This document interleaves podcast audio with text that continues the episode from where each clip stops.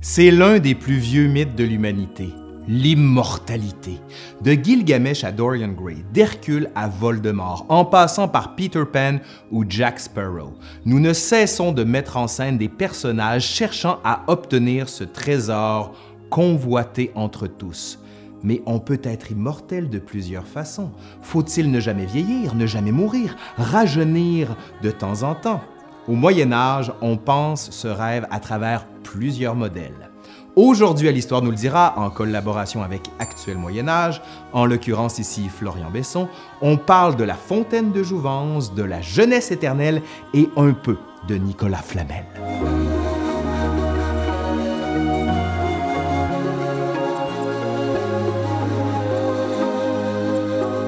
On trouve au fil des textes médiévaux plusieurs façons de rajeunir.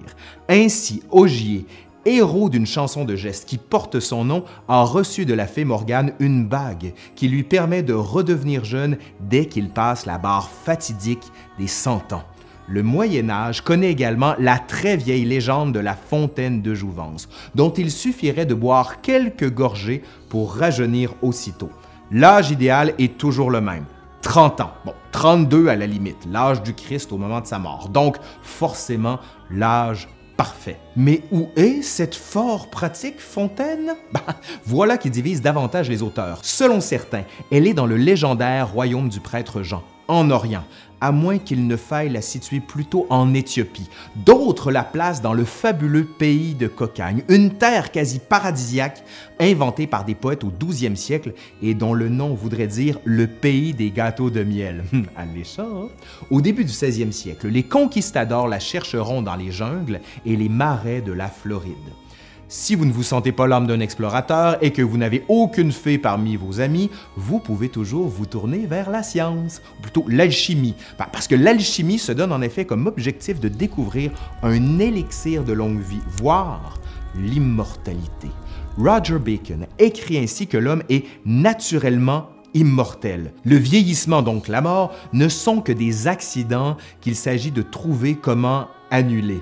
Au 17e et 18e siècle, on attribuera un tel prodige à Nicolas Flamel, bourgeois parisien du 14e siècle. Et si vous n'avez pas confiance dans ces remèdes, soit dit en passant vous devriez, car ils incluent souvent de la consommation d'or ou de mercure, pas de panique. Pendant toute la période médiévale, les médecins prescrivent des régimes qui visent notamment à prolonger votre espérance de vie. Immortalité convoitée, recherchée, rêvée, mais certains l'ont déjà, ben oui.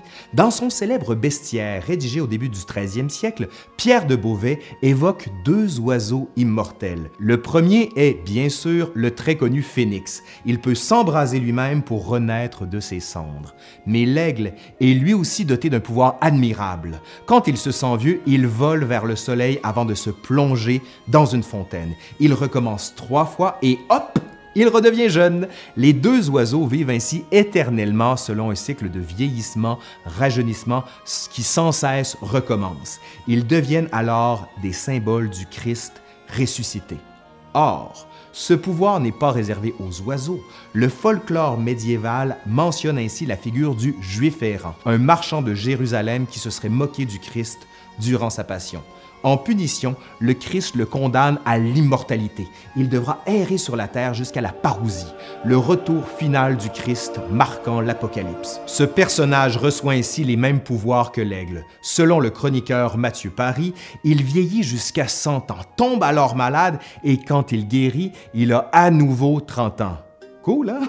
Ce mythe est très populaire au Moyen Âge. En 1415, un marchand florentin raconte ainsi la visite à Florence d'un homme nommé Giovanni Votadio, doté d'étranges pouvoirs.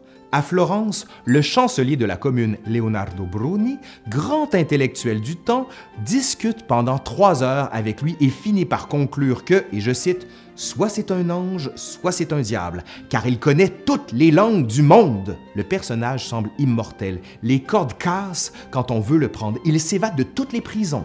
Pour notre marchand, aucun doute c'est ce cordonnier juif puni par le Christ de l'immortalité. D'ailleurs, il passe en Italie tous les 100 ans, comme l'auteur l'apprend en interrogeant les vieux du quartier. On voit que le motif du rajeunissement cyclique est ici adapté sur un mode géographique. tous les siècles, ce personnage revient sur ses traces dans une errance sans fin. Le mythe du juif errant est intéressant car il montre bien que l'immortalité peut aussi être pensée comme une malédiction. Questionné par notre marchand florentin, Giovanni se met en effet à pleurer et se plaint de son sort avant de disparaître.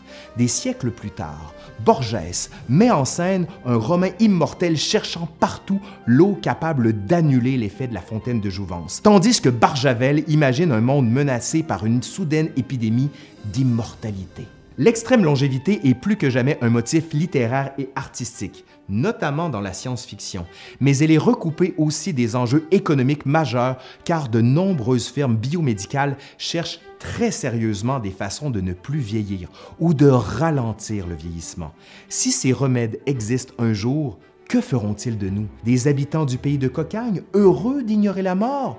Ou des Giovanni Vatodio, désespérés de vivre toujours? Voilà, c'est terminé pour aujourd'hui. Je suis Laurent Turcot de l'Histoire nous le dira.